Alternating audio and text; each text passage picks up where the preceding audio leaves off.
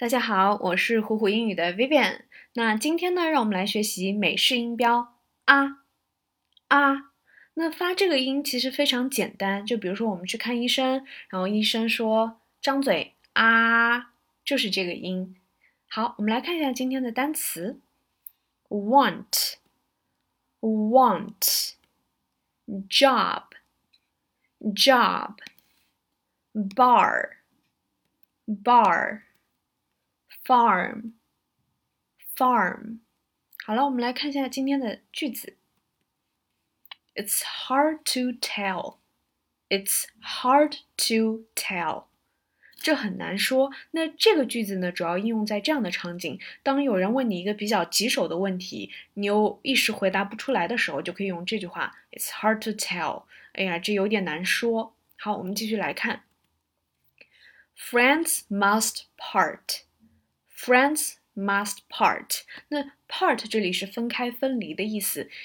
这句话也就是说，朋友们是一定要分开的。所以呢，这里意思是这样的：天下没有不散的筵席。那这个就是我们今天所有的内容啦。期待你今天的朗读。